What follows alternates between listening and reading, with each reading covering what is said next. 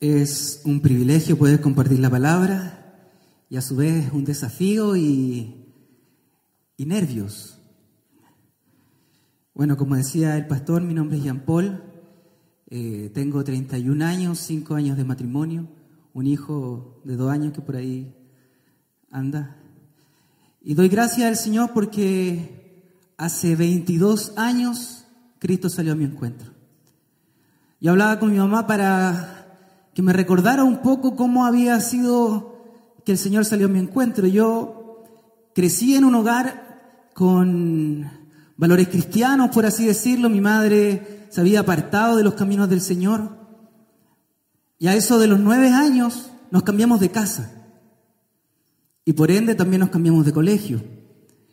Y curiosamente en el colegio donde yo estaba ahora cursando cuarto año básico, el profesor de religión que estaba ahí era un pastor, pastor evangélico, pastor bautista. Y en medio de sus clases, no sé cómo, aconteció que nos enseñaba el Evangelio y nos hablaba de Cristo. Recordaba que vi esa película de David Wilkerson llamada La Cruz y el Puñal, que me impactó mucho a, a mis nueve años. Y un día el pastor habla con mi mamá y le pide permiso para invitarme a la escuela dominical. Y desde ahí ya van 22 años donde el Señor me ha tenido en su mano. Y cuento esto a manera de introducción porque sé que también es parte de su historia. También a su vida en algún momento específico salió el Señor a su encuentro. Si usted está aquí es porque el Señor en algún momento salió a su encuentro. Usted no está aquí por otra cosa, sino porque el Señor salió a su encuentro. En algún momento de nuestra vida, ya sea hace un mes, ya sea hace dos días, ya sea hace 22 años, el Señor salió a nuestro encuentro. Ahora la pregunta que vamos a ver hoy y que tiene que ver con este tema llamado el llamamiento eficaz del Espíritu es, ¿por qué usted? ¿Por qué usted está aquí? ¿Por qué el Señor salió a llamarlo a usted? ¿Qué pasó? ¿Por qué usted y no su vecino? ¿Por qué yo y no mis otros compañeros de ese cuarto básico? ¿Es acaso usted mejor? ¿Es acaso usted una persona más sabia, más inteligente, más buena? ¿Por qué si se predica el Evangelio a 100 personas, el mismo predicador, con los mismos equipos, con las mismas palabras, con la misma entonación de voz, con todo igual, solamente 5 personas responden a este Evangelio y no las otras 95? Eso es lo que vamos a ver esta mañana. Y cierre sus ojos para acompañarme en esta oración. Padre, tú que todo lo conoces, tú que sabes hasta lo profundo de nuestros pensamientos, tú Señor que sabes cómo estamos el día de hoy, venimos a ti débiles, porque somos hombres y mujeres débiles. No tenemos nada en nosotros más que ti. Tú eres nuestro sustento, tú eres quien nos da vida, tú eres quien nos fortalece. Y te pedimos que seas tú en esta mañana abriendo nuestro entendimiento, abriendo nuestro corazón para poder contemplar el rostro de Jesús por medio del Evangelio y de tu palabra. Pedimos que tu Espíritu Santo, tu Santo Espíritu, obre en nosotros cada día más, Señor. Te anhelamos, te anhelamos. Bendecimos tu santo nombre y te damos gracias porque si hoy estamos aquí, Señor, es porque tú nos has congregado. En el nombre de Jesús. Amén. Y acompáñeme a Primera de Corintios Abra su Biblia ahí en 1 de Corintios, capítulo 1.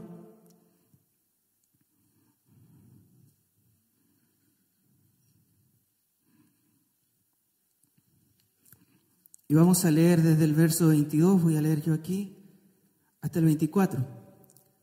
Pablo hablando a la iglesia dice lo siguiente, porque los judíos piden señales y los griegos buscan sabiduría pero nosotros predicamos a Cristo crucificado, para los judíos ciertamente tropezadero y para los gentiles locura.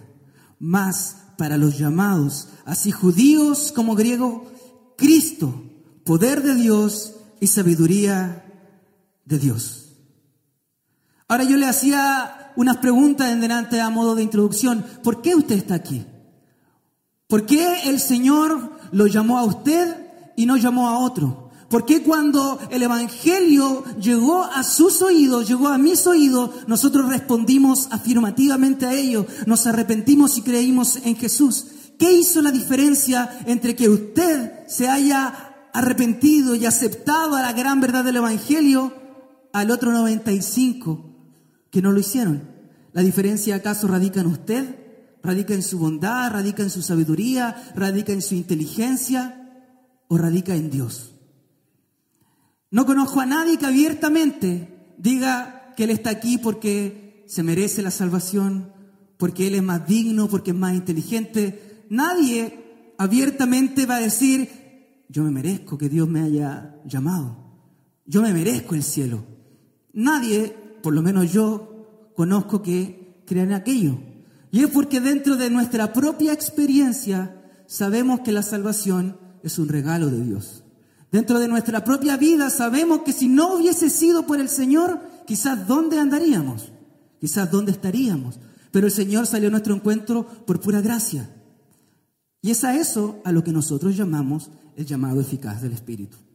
Pero lo vamos a entender y lo vamos a explicar un poco más. Leíamos recién aquí, porque los judíos piden señales y los griegos buscan sabiduría, pero nosotros predicamos a Cristo crucificado. Ciertamente cada uno de los que lee la escritura puede darse cuenta de que la Biblia nos manda y nos ordena a nuestro Señor a predicar el Evangelio a todos.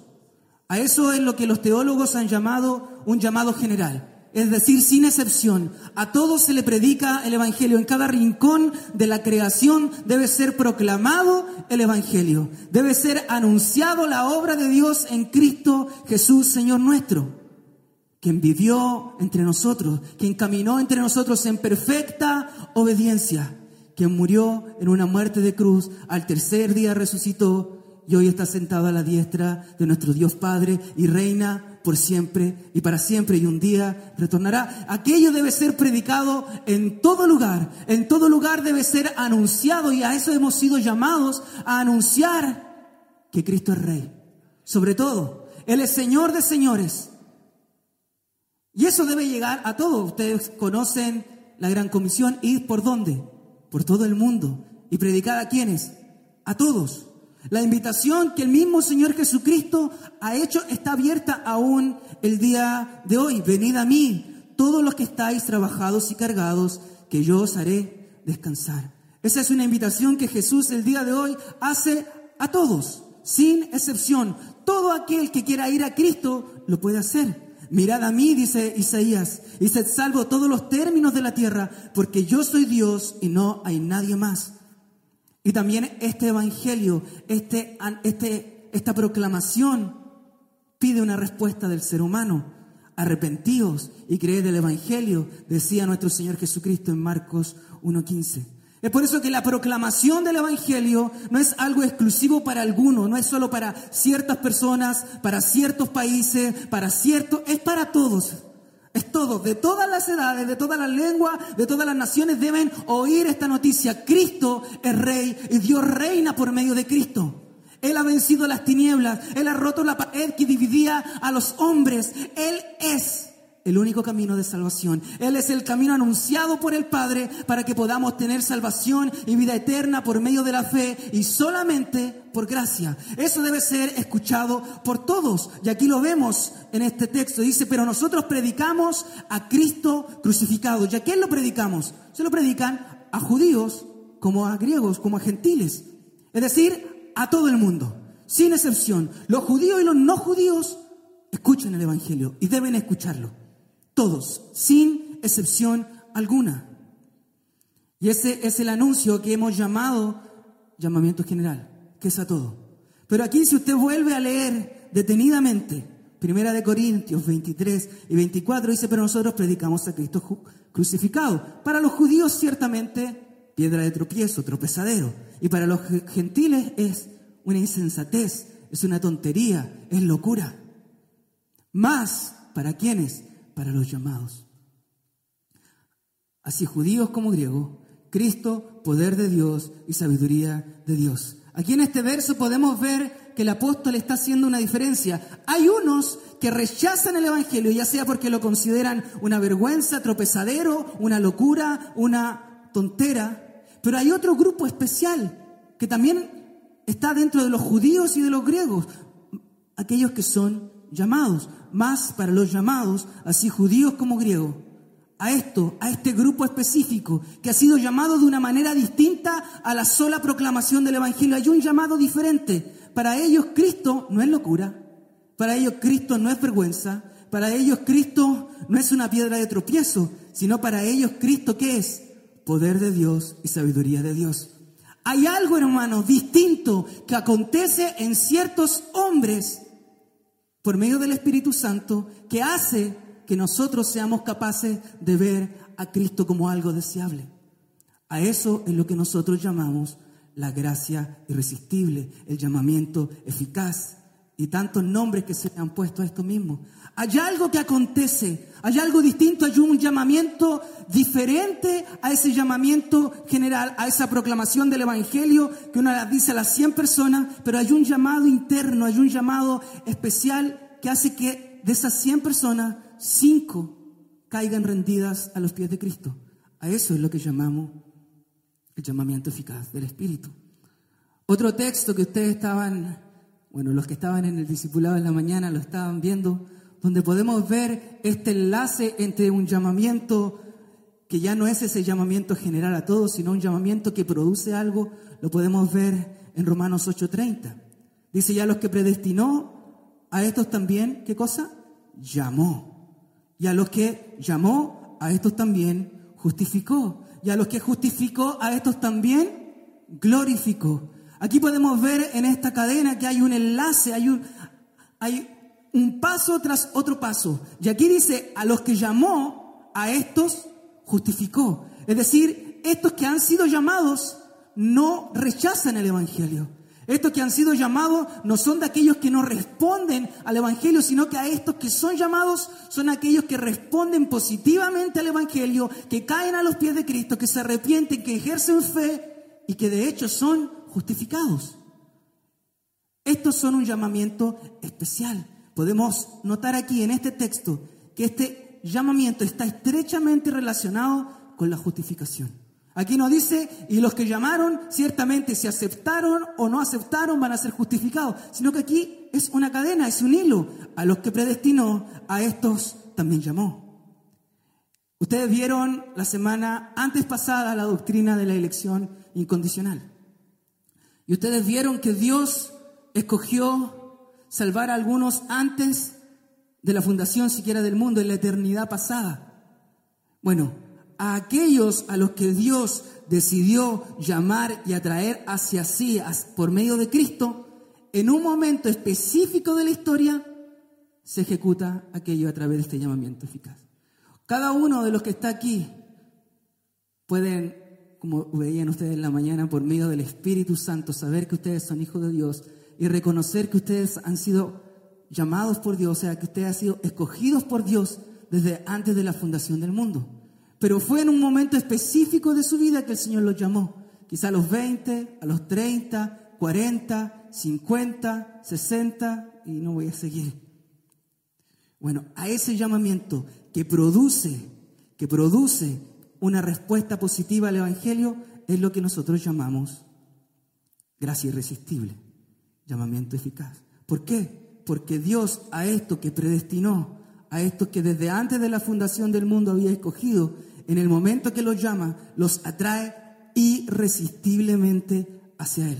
No podemos resistirnos a su grandeza, a su belleza, a la gloria de Cristo en el Evangelio. Así que irresistiblemente nos trae a Cristo. Por eso es que se llama gracia irresistible. Ahora con el hermano Waldo hace tres o cuatro semanas, creo, tres creo. Vieron la doctrina y, el sermón llevaba por título La corrupción radical de la humanidad. Esa doctrina que también lleva el nombre de depravación total y que enseña que el pecado ha afectado de manera tan grave y profundo a la humanidad que el hombre está caído por completo. Todos los que estamos aquí hemos sido afectados por el pecado. El hombre natural solo desea las cosas del pecado. solo desea las cosas de la carne. En nuestro estado pecaminoso huimos de Dios, lo aborrecemos, somos sus enemigos y no queremos nada con el Creador del universo, como el mismo Señor Jesucristo decía, y no queréis venir a mí para que tengáis vida. No le está diciendo, y no pueden venir a mí, o, o por favor vengan, sino que le dice, no quieren.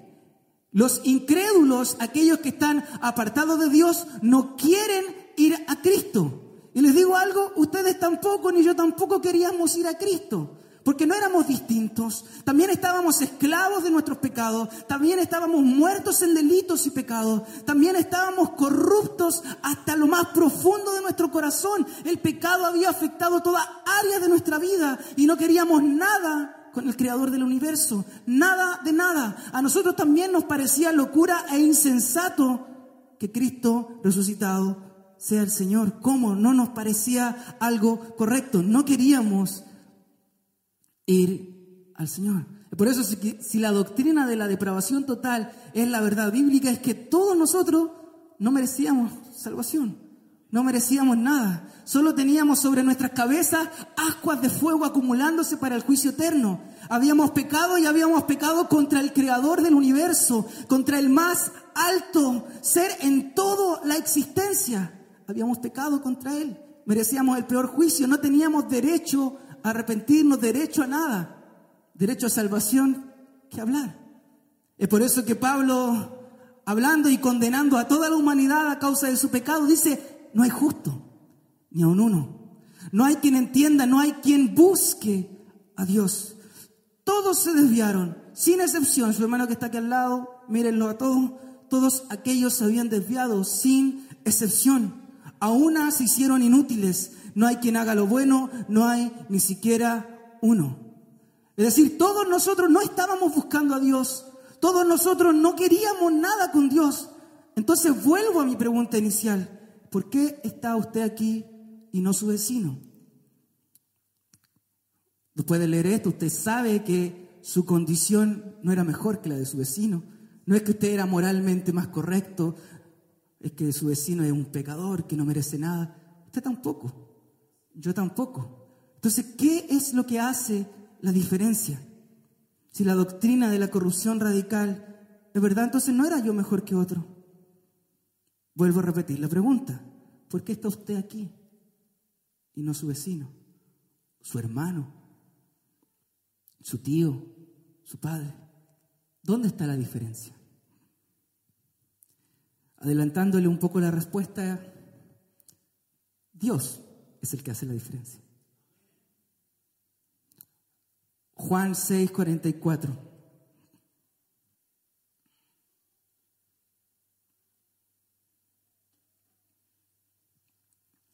Jesús dice esta afirmación. Ninguno puede venir a mí si el Padre que me envió no le trajere.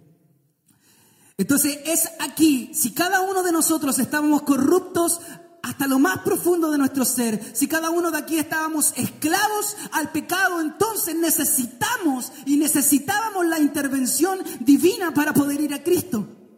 Si Cristo, sin la intervención divina, nunca hubiésemos ido al Señor Jesús. Es por eso que aquí dice, ninguno puede venir a mí. Dice algunos, Dice los más inteligentes, los más sabios, los más feos, los más bonitos. No, dice ninguno. Ninguno y ninguno es ninguno. Ninguno puede venir a mí si el Padre que me envió no lo trajere. Entonces, si usted ha ido a Cristo, es porque el Padre lo atrajo a Él. ¿Quién hace la diferencia entonces? El Padre. Ahora, si leemos el contexto de esta frase, Usted puede seguir más adelante en el 6, 64, 65, dice, pero hay algunos de vosotros que no creen, porque Jesús sabía desde el principio quién eran los que no creían y quién le había de entregar.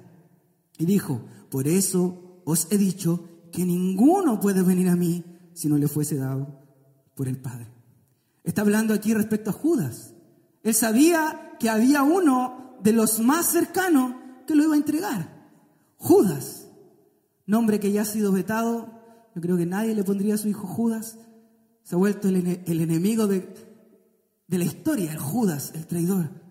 Jesús sabía que Judas lo iba a entregar. Judas, uno de los que estuvo con él, de los cercanos, uno de sus doce, que vio los milagros, que vio las grandes cosas sobrenaturales que nuestro Señor Jesucristo había hecho, caminar sobre el mar, detener el viento, la multiplicación, o sea, cosas que nuestros ojos ni siquiera son capaces de dimensionar, Judas las había visto. Pero el Señor dice que él no creía y lo enlaza a qué cosa? A que el Padre no lo había atraído.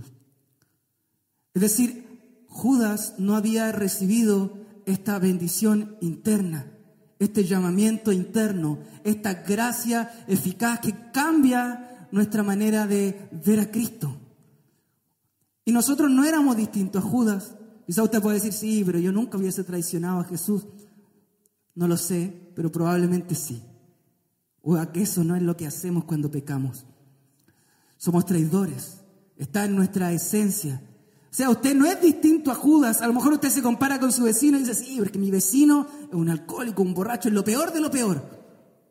Y a lo mejor por eso usted dice, yo soy más bueno que él. Pero no, hermano, no éramos distintos a Judas. La diferencia la hace el Padre. Es por eso que Jesús nos responde diciendo que los que no creían lo hacían solo por su corazón duro o porque estaban presos de las tinieblas, sino que replica diciendo, ninguno puede venir a mí, nadie puede, si a, menos que Dios intervenga. Sin esa gracia que interviene, ninguno de los que está aquí podría estar aquí. Si está usted aquí adorando al Señor, amando y confiando en Cristo con todo su ser, es porque Dios ha intervenido irresistiblemente. Es así que nosotros estamos en los caminos del Señor, no porque éramos mejor que Judas, no porque fuimos más inteligentes al oír el Evangelio o por alguna virtud en nosotros. No es así. Estamos aquí porque a Dios se le plació salir a nuestro encuentro. Él intervino en un momento específico de nuestra vida, iluminó nuestro entendimiento entenebrecido, abrió nuestros ojos y nos llevó irresistiblemente y eficazmente a Cristo Jesús para salvación. Yo quiero que usted comprenda aquello. No había nada en usted, nada en mí, nada, nada, nada, nada que dijera, ah, Cristo me, me necesita o yo merezco. No había nada, nada. Ciertamente Dios no nos necesita. Él es autosuficiente. Si el Señor ha, decidido crear todo, es porque Él tiene sobreabundancia de gracia y sobreabundancia de amor. No es porque nos necesite, no es porque diga, me siento solito, así que voy a crear esto. No. Es por su gracia y su misericordia. No había nada bueno en nosotros. Pero estamos aquí por su gracia y su misericordia. Gracia eficaz, gracia irresistible. Si hemos sido salvados es porque Dios actuó con su gracia. Es porque nos llamó eficazmente, es porque el Espíritu Santo obró en nosotros de manera irresistible. Y es por eso que podemos cantar sublime gracia del Señor, que a un pecador salvó. Fui ciego más, hoy veo yo, perdido, y Él me halló. Es a eso que nos referimos cuando hablamos de esto. Si no fuese por la gracia de nuestro Dios, andaríamos quién sabe dónde. Solamente tendríamos expectación de juicio sobre nuestras cabezas y un día tendríamos que presentarnos delante de Dios y no habría salvación para nosotros ni escapatoria. Pero el Señor se le plació salir a nuestro encuentro. Y podríamos terminarlo aquí, gloria a Dios. Pero esta doctrina no está ausentes objeciones. También tiene objeciones. Y vamos a hablar un poco de estas objeciones para darnos cuenta de la fabulosa gracia de nuestro Señor. Una de las primeras objeciones es con el nombre. Nosotros le llamamos llamado eficaz del Espíritu. ¿Y es por qué? Porque muchas veces el nombre que comúnmente se suele usar, que es gracia irresistible, trae ciertas confusiones y, y, y pareciese decir cosas que en realidad no decimos. Gracia irresistible, suena algo ilógico que el Espíritu Santo sea irresistible cuando vemos los testimonios de la Escritura. Y entonces ahí alguien va a Hechos 7:51 y dice, ah, ustedes se equivocan. ¿Cómo va a ser irresistible si el mismo Esteban, mientras estaba siendo apilledrado, le dice a aquellos que lo están asesinando, ustedes siempre resisten al Espíritu? Listo, se acabó. Hermano Jean Paul, usted está mintiendo, falso maestro, a la hoguera.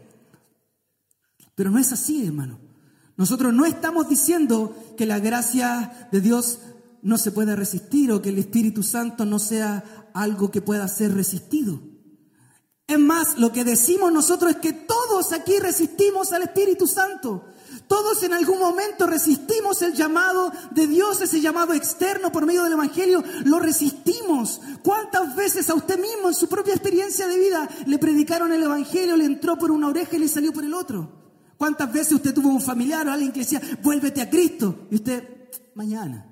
Ay, que está loco este. Este canuto ya está fanático. ¿Cuántas veces usted no se burló de otros evangélicos que le decían, vuélvete a Cristo? Todos lo resistimos. Todos resistimos. Nadie busca a Dios, decía. Ya lo vimos en la doctrina de la depravación total. Todos estábamos separados de Dios y lo resistíamos. Lo que queremos decir con que la gracia sea irresistible es que Dios puede romper la resistencia cuando Él quiera.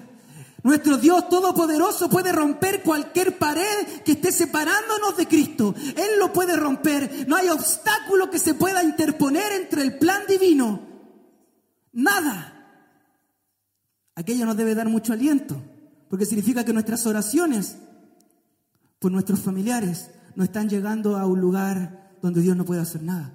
Si nosotros oramos por nuestra familia, por nuestros amigos, para que el Señor obre en ellos, es porque el Señor puede orar, puede romper la resistencia. Hace poco, la, otra vez cuando vine en, vacaciones, yo había, estaba con unos amigos que no son cristianos y estábamos, fuimos a, turistear a, a Valparaíso, ahí en el centro de Valparaíso, estábamos mirando. Y a una amiga que tengo, yo escuché en la plaza que alguien estaba predicando el Evangelio. Yo escuché, uno tiene como ese radar, ah, mira, uno escucha una canción cristiana y uno tiene el radar, y yo escuché que alguien estaba predicando el Evangelio. Entonces yo la miro y le hago, escucha, conviértete. Yo me dice, ¿qué cosa? Y es que están predicando, escucha. Me dice, no, yo ya los pongo en mute, ya los silencio. Naturalmente ella ya los me dice, no, yo ya no lo escucho. Cuando van en la calle, no, los pongo en silencio, en mute, no, no, ya no lo escucho. Y es así, pues hermano. Eso es lo que pasa con nuestro corazón entenebrecido. Estábamos en tiniebla, en oscuridad. No escuchábamos a Dios. Nos podían hablar y hablar y hablar, samarrear, quizás un par de cachetadas, pero no escuchábamos a Dios. Escuchábamos el evangelio externo, oíamos, sí, sí, sí, ya mañana mañana, otro día, ay, la locura. Pero no queríamos, no resistíamos al llamado de Dios. Así que cuando hablamos de gracia irresistible, no estamos diciendo que no se pueda resistir al Espíritu Santo. La Biblia lo dice, Hechos 7:51. Esteban dice, duros de cerviz e incircuncisos de corazón y de oído, vosotros resistid siempre, resisten ustedes siempre al Espíritu Santo, como vuestros padres, así también vosotros. La historia de Israel es la historia de un pueblo que se resistía a Dios.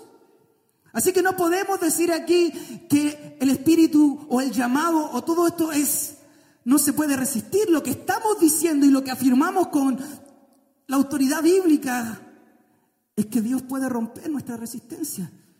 Yo sé que lo ha hecho con usted. Si usted está aquí es porque Dios la rompió. Y eso, muchos testimonios uno dice, en, retrospectiva uno mira su vida y dice, no, el Señor hizo algo. Usted puede decir, no, yo amaba mucho el dinero y mi trabajo. no me, yo no quería nada con Dios porque yo estaba trabajando, trabajando, pero en un momento perdí mi trabajo. En algún momento perdí mi trabajo y caí rendido a los pies de Dios. Bueno, Dios rompió ahí esa barrera. Dios rompió esa barrera. Y usted después mira y dice, gracias al Señor porque perdí ese trabajo porque donde lo perdí pude encontrarme con el Creador. ¿Cuántas enfermedades no nos han hecho eh, acercarnos a Cristo? O ese dicho que tenemos como evangélicos, eh, acércate a Cristo antes que el Señor te llame con dolor. ¿Sí? ¿No, ¿No se lo ha dicho usted a alguien? Yo lo he escuchado, antes que te llame con dolor. Porque sabemos que Dios puede actuar en la vida de una persona. Porque Dios es el Dios que tiene la historia en sus manos. Dios no es un Dios lejano, Dios es un Dios que interviene en la vida de los hombres. Si llueve es porque Dios manda la lluvia, si sale el sol es porque el Señor lo hace. Y cada una de las cosas que nos acontecen está Dios ahí detrás, obrando activamente o permitiendo muchos sucesos. Así que Dios está en los cielos y Él hace como se le place. Eso es lo que dice el salmista en el Salmo 115, 3. Dice, nuestro Dios está en los cielos y Él hace lo que se le place. Dios no está limitado a sus deseos. Dios no está limitado a lo que usted quiera o no quiera. No está esperando, como decían en delante en el estudio bíblico aquí, a que usted le dé el sí para que Él luego dé el sí. No, Dios hace lo que a Él se le place. Y los planes de Dios no pueden ser frustrados por nada ni nadie. Satanás no puede frustrar los planes de Dios, ninguna hueste demoníaca puede frustrar los planes de Dios, usted tampoco puede frustrar los planes de Dios. Dios hace como a Él se le place.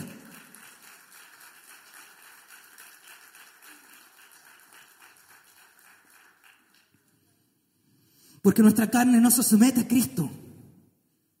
Nuestra naturaleza solo deseaba el mal, éramos esclavos, nuestra naturaleza estaba caída. Recuerde su vida pasada, recuérdelo, téngalo fresco ahí en su mente, no para deleitarse en aquellos pecados, sino para recordar de dónde el Señor lo rescató. Y el Señor lo rescató porque a Él se le place y nadie puede romper lo que Él desea. Es así que la gracia eficaz nos habla de una obra soberana una obra soberana de Dios para vencer cualquier resistencia humana. Toda rebelión de nuestro corazón es rota, es vencida y así podemos nosotros responder al Evangelio, responder a Cristo con arrepentimiento y fe. Gloria a Dios. Ahora alguien podría decir, está bien, Dios nos lleva a Jesús, el Padre nos lleva a Cristo, el Espíritu Santo obra en nuestros corazones, pero nosotros podemos usar nuestra libertad para resistir o rechazar esa obra. Ciertamente decimos que no es tan así. Porque si aquello aconteciese, si nosotros pudiésemos aceptar o rechazar esa obra, quedaría finalmente sujeto a, nuestra, a nuestros deseos. Y nuestros deseos no eran buenos. Nuestros deseos de un hombre o de una mujer no regenerada no eran buenos. Romanos 8, 7 y 8 dice, por cuanto los designios de la carne son enemistad contra Dios. Porque no se sujetan a la ley de Dios, ni tampoco pueden.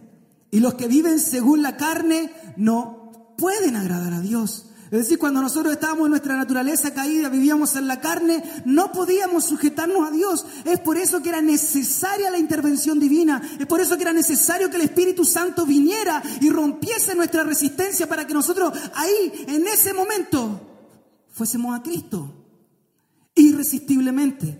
Ahora, la segunda objeción que se hace a esto es, bueno, entonces si es irresistible, y si no depende de lo que yo desee en el sentido libre de aceptar o rechazar, entonces Dios va contra nuestra propia voluntad.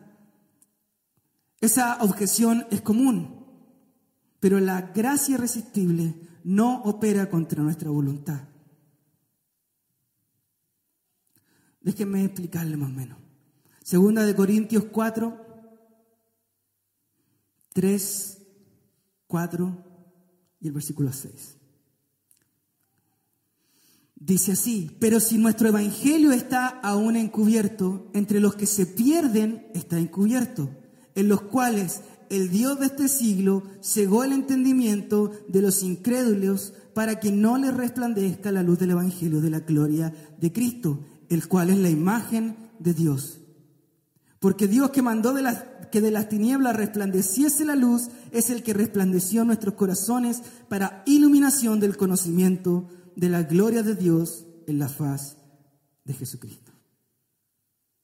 La doctrina del llamamiento eficaz o de la gracia irresistible no implica que Dios nos obliga a arrepentirnos o nos obliga a creer en Jesús en contra de nuestra voluntad, sino que la obra del Espíritu es la que nos liberta como, veíamos aquí en, en esta sección de Corintios, antes de nuestra conversión nosotros estábamos ciegos. El Dios de este siglo nos tenía cegado. Estábamos ciegos a causa del pecado, no lo veíamos. Déjeme ponerle un poco esta ilustración. Imagínese usted está con una venda en los ojos y al lado de usted está el diamante más precioso que usted en su vida haya imaginado. Resplandeciente, bello, apetitoso, deseable, lo más hermoso que usted nunca va a poder ver. Usted está con los ojos vendados, no lo ve, no lo desea, no lo quiere, no disfruta de aquella belleza. Pero un día alguien viene y le quita la venda de los ojos. Usted no puede negarse a reconocer esa belleza. Usted no puede negarse a apreciar aquel diamante tan hermoso y tan bello. No puede, es algo que escapa a usted. Usted no puede. Esa ilustración queda corto con lo que hizo el Señor Jesucristo por medio del Espíritu Santo. Nosotros estábamos ciegos a causa de nuestro pecado. El pecador es esclavo del pecado. Estábamos ahí presos. Pero vino el Espíritu Santo con esta gracia eficaz e irresistible y abrió nuestros ojos. Y en ese momento contemplamos la gloria de Dios en el rostro de Jesucristo. Y no pudimos hacer otra cosa que correr a Él. Porque no hay nadie más deseable. No hay nadie más hermoso. No hay nadie más apetecible que Cristo. Era irresistible su belleza. No podíamos hacer otra cosa sino caer rendidos delante de nuestro Rey y de nuestro Señor. Porque no hay otro como Él, no hay nadie más como Jesús. No hay nadie. Él es el primogénito de todo. Él es lo más precioso que podemos tener. Y eso, eso fue lo que el Señor hizo en nuestras vidas.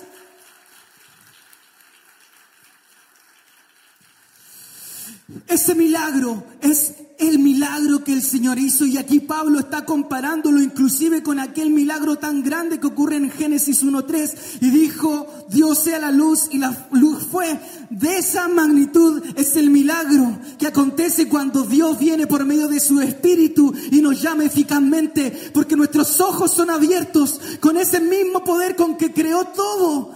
Nuestros ojos son abiertos y ahora podemos ver a Cristo. Y ya no podemos resistirnos a su belleza y libremente, voluntariamente, más libre y más voluntariamente que nunca, corremos a Él. Corremos a Él, comprendemos la dimensión de nuestro pecado, comprendemos que si fuese por nosotros solamente tenemos el infierno como destino. Pero Cristo sale ahí a nuestro encuentro. Cristo es ese ser, el Señor más bello no hay palabras para expresar la grandeza de nuestro Señor. Y en ese momento nuestros ojos son abiertos y podemos entender todo. Podemos comprender nuestra miserable vida y la grandeza sublime de su gracia. Entonces, ¿cómo vamos a poder rechazar? Está imposibilitado en nuestra vida poder rechazar aquel tesoro corremos a Él. Es por eso que es irresistible, porque el Señor cambia nuestros apetitos, cambia nuestros deseos, nos cambia y nos transforma para que antes viviéramos deseando el pecado y huir de Dios. Ahora amamos a Cristo y corremos a Él. Nos tiramos a sus brazos. No hay otro Señor, no hay otro camino, no hay otra vida, no hay otra verdad. Es Cristo, es Cristo y solamente Cristo que nos abre los ojos para poder verlo. Es Dios que no obra. Es Dios que no obra. Es por eso que no es contra nuestra voluntad, sino que Dios liberta y somos verdaderamente libres. Por eso que dice, al que el Hijo libertare, será verdaderamente libre. Estábamos esclavos del pecado, pero el Señor nos liberta y es ahí donde podemos ser verdaderamente libres. Esto era imposible de hacer por el mismo hombre. El hombre en su estado caído no podía correr a Cristo. Es por eso que esta obra se debe atribuir a Dios, quien, al igual que predestinó a los suyos desde la eternidad en Cristo, así también llamó a estos en el tiempo que Él designó, a fin de que anuncien las virtudes de aquel que los llamó de las tinieblas a su luz admirable. Dios nos llamó de las tinieblas. Estábamos presos en la oscuridad, nos llamó, nos atrajo a Cristo y podemos ver la gloria en Él. Así que ¿de quién depende? De Dios. Dios es el que obra, nosotros no podíamos. Tercer cuestionamiento, entonces, ¿qué pasa con el Evangelio? Si este llamado externo va a ser rechazado una y otra vez, ¿para qué entonces predicar el Evangelio? Dios se le ha placido llamar por medio del Evangelio. Esta obra ocurre por el poder del Espíritu Santo, pero también por un medio que es el Evangelio. Es por eso que Pablo podría decir, yo no me avergüenzo del Evangelio, porque el Evangelio es el poder de Dios para salvación. Es por medio de la predicación del Evangelio que Dios actúa. Si usted está aquí es porque en algún momento alguien le predicó el Evangelio y es porque por medio del Evangelio también el Espíritu Santo le sacó la venda de los ojos y pudo correr a Cristo. Correr a Cristo, quien le concedió el arrepentimiento y la fe. Es por medio de eso. Es por eso que es tan importante el Evangelio, porque Dios ha designado el Evangelio como esa trompeta que anuncia y que suena para traer a su pueblo en torno a Cristo. Es por eso que Pablo en Romanos 10 dice, ¿cómo pues invocarán a aquel en el cual no han creído? ¿Y cómo creerán en aquel de quien no han oído? ¿Y cómo oirán sin haber quien les predique? Es verdad, y esto usted debe saberlo, el Evangelio será rechazado por muchos. El Evangelio no es algo apetecible o deseable por la gente, es algo donde será rechazado, a menos que el Espíritu Santo obre en el corazón del que está oyendo. Si no, será rechazado. Y Dios lo diseñó, desde, lo diseñó así. Es por eso que dice, he puesto piedra de tropiezo. ¿Quién la puso? He aquí, pongo en Sión piedra de tropiezo. El Señor puso una piedra de tropiezo. ¿Pero cómo? No que Dios quiere que todos se salven. Bueno, Dios soberanamente puso una piedra de tropiezo, dijo, este es mi Hijo, Cristo, Cristo. Él es el camino, Él es la verdad, Él es la vida. Él, por medio de Él, pueden tener salvación. Y esa piedra, Cristo mismo, es la que hace tropezar a muchos. Por eso veíamos al principio que esto era una locura, una insensatez para los gentiles. Para los judíos algo vergonzoso. ¿Cómo el Cristo crucificado va a ser el Señor? como aquel hombre que era objeto de la maldición va a ser Señor. Una vergüenza, no podían, ahí tropezaban. Es decir, el Evangelio, cuando usted lo predica, usted sepa, tenga la confianza de que lo van a rechazar. Lo va a aliviar un poco. No va a estar usted creyendo que todos lo tienen que escuchar. No, no es monedita de oro ni usted y el Evangelio menos. Cristo menos. A Cristo lo mataron. Así que el Evangelio va a ser rechazado. Pero esta cita sigue, dice, he aquí pongo en Sion piedra de tropiezo y roca caída, y el que creyere en él no será avergonzado. Pero así como el Evangelio es rechazado, cuando el Evangelio va acompañado de la obra del Espíritu Santo, muchos creerán. Es por eso que nuestra predicación del Evangelio debe estar acompañada de oración, debe estar acompañada de pedirle al Espíritu Santo que Él obre. Porque ya no se trata, hermano, de su elocuencia, no se trata si usted habla bonito, no se trata de los argumentos que usted pueda darle al otro. No se trata de, de, la música, del sonido, no se, trata, no se trata de todas esas cosas externas. El Evangelio debe ser predicado. Y si alguien se va a convertir, no va a ser porque usted tiene una buena dicción, una buena oratoria, porque usted usa, palabras sublimes, super perfectas, no sé. No tengo un buen lenguaje, discúlpenme. Si el Evangelio va a ser oído y va a ser escuchado y la gente lo va a recibir y lo va a aceptar, es única y exclusivamente por la obra del Espíritu Santo. No se puede de otra manera. No hay otra forma. No, usted no lo va a convencer a alguien con bonitas palabras. Quizás pueda. Porque ciertamente, como dice el Señor en la parábola del sembrador, ciertamente algunos van a recibir la palabra. Pero va a pasar el tiempo y aquello solamente fue momentáneo, una emoción momentánea. Hay otros que la van a rechazar, hay otros que los placeres de este siglo lo van a ahogar y no van a dar fruto. Espero que aquí no haya nadie de aquello, que tengan una fe momentánea, que hayan recibido el llamamiento externo, lo metieron por una oreja y ahí quedó. Espero que aquí no haya nadie que no dé fruto. El Evangelio es una obra de Dios. Cuando Dios obra por medio del Evangelio, es Dios el que está obrando. Todo lo que tenemos proviene de Él. Todo. ¿Qué tienes tú que no hayas recibido? Y si lo recibiste, ¿por qué te glorías? Es por eso que esta realidad, y ya vamos terminando, terminando el reloj, es por eso que esta realidad debe llevarnos al gozo sublime, debe llevarnos a un gozo que no tiene comparación, hermano. Si usted realmente comprende esto, que usted no merecía nada, que usted no merecía misericordia, no merecía gracia, no merecía el perdón de sus pecados, que no era un derecho, no era que usted tengo derecho al perdón, no, usted no tenía derecho, no era un derecho. Dios solamente lo hizo por misericordia. Dios por misericordia lo llamó, Dios por misericordia obró, Dios por misericordia abrió sus ojos, sacó las tinieblas de su vida y pudo ver a Cristo por misericordia, por gracia, solamente por gracia. Eso solamente nos puede llevar a, a gozarnos en Él. A un gozo que no tiene comparación, a un gozo que lo lleva a querer morir inclusive por Cristo. Porque comprendemos que no era por nosotros, que no era en nosotros, sino que fue una obra del Señor. ¿Por qué entonces que a usted lo llamó efectivamente y no a su vecino? No lo sé. Como decía el pastor, hay cosas que Dios ha revelado y hay cosas que permanecen en secreto. ¿Por qué fuimos objetos de su misericordia? No lo sé. ¿Por qué es que somos partícipes de este amor incondicional? ¿Éramos mejores o peores que otros? No lo sé.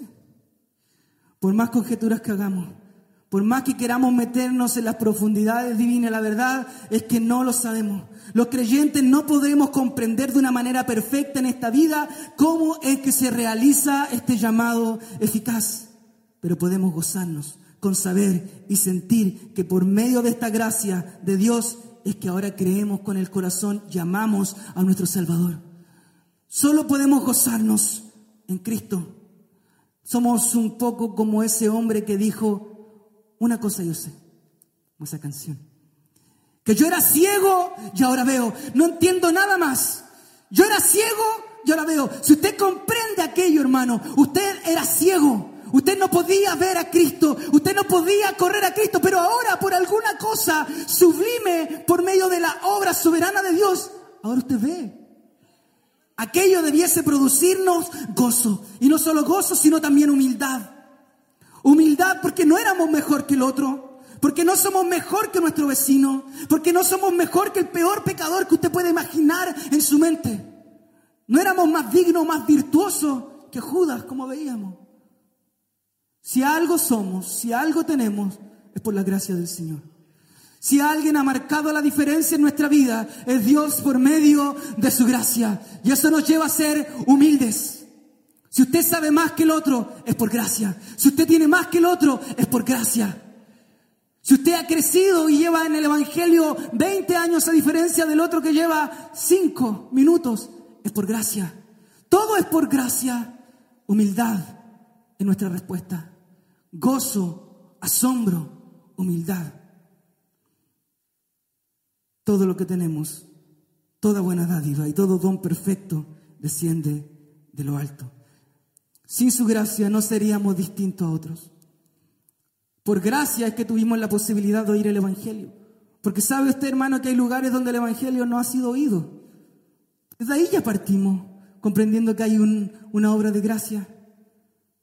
Porque Dios hizo que de algún modo usted escuchara el Evangelio. Porque de algún modo, como yo le explicaba en mi testimonio inicial, llegué a ese curso donde había un pastor que hacía clase. ¿Lo busqué? ¿No lo busqué? Él lo buscó, no lo buscamos. Dios orquestó todo para traer a los suyos a Cristo.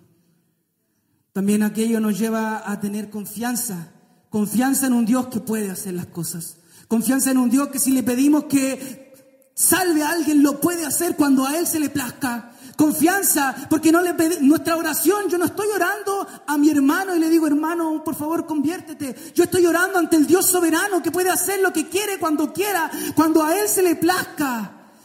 Y Dios lo hace, lo ha hecho y lo seguirá haciendo. Él transforma vida.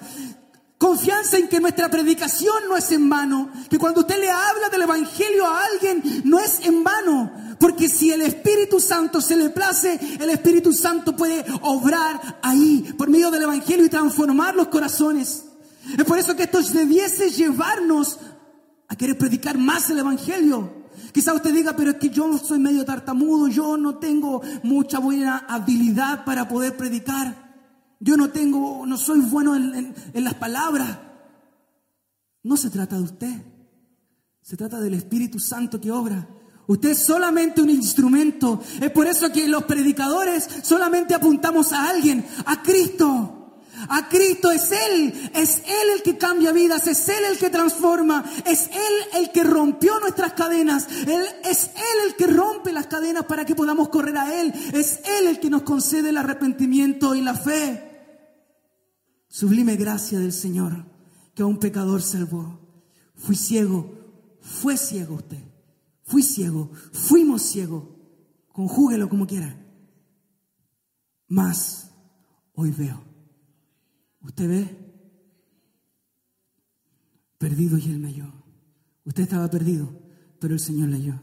Así que esta mañana, si Dios está tocando tu corazón, no resistas al Espíritu Santo. No lo resistas. No digas mañana, no digas pasado. No creas que fue solamente una coincidencia que hoy día viniste aquí. Yo no los conozco. No creas que fue una coincidencia del azar. Porque ciertamente en los planes de Dios no hay algo como el azar. Dios es soberano y controla todo. Tiene todo bajo su control. Y si tú estás aquí hoy y el Espíritu Santo está obrando hoy en tu corazón, hoy arrepiéntete. Hoy cambia y hoy corre a Cristo. No mañana. Porque no sabe el número uno si existirá el mañana.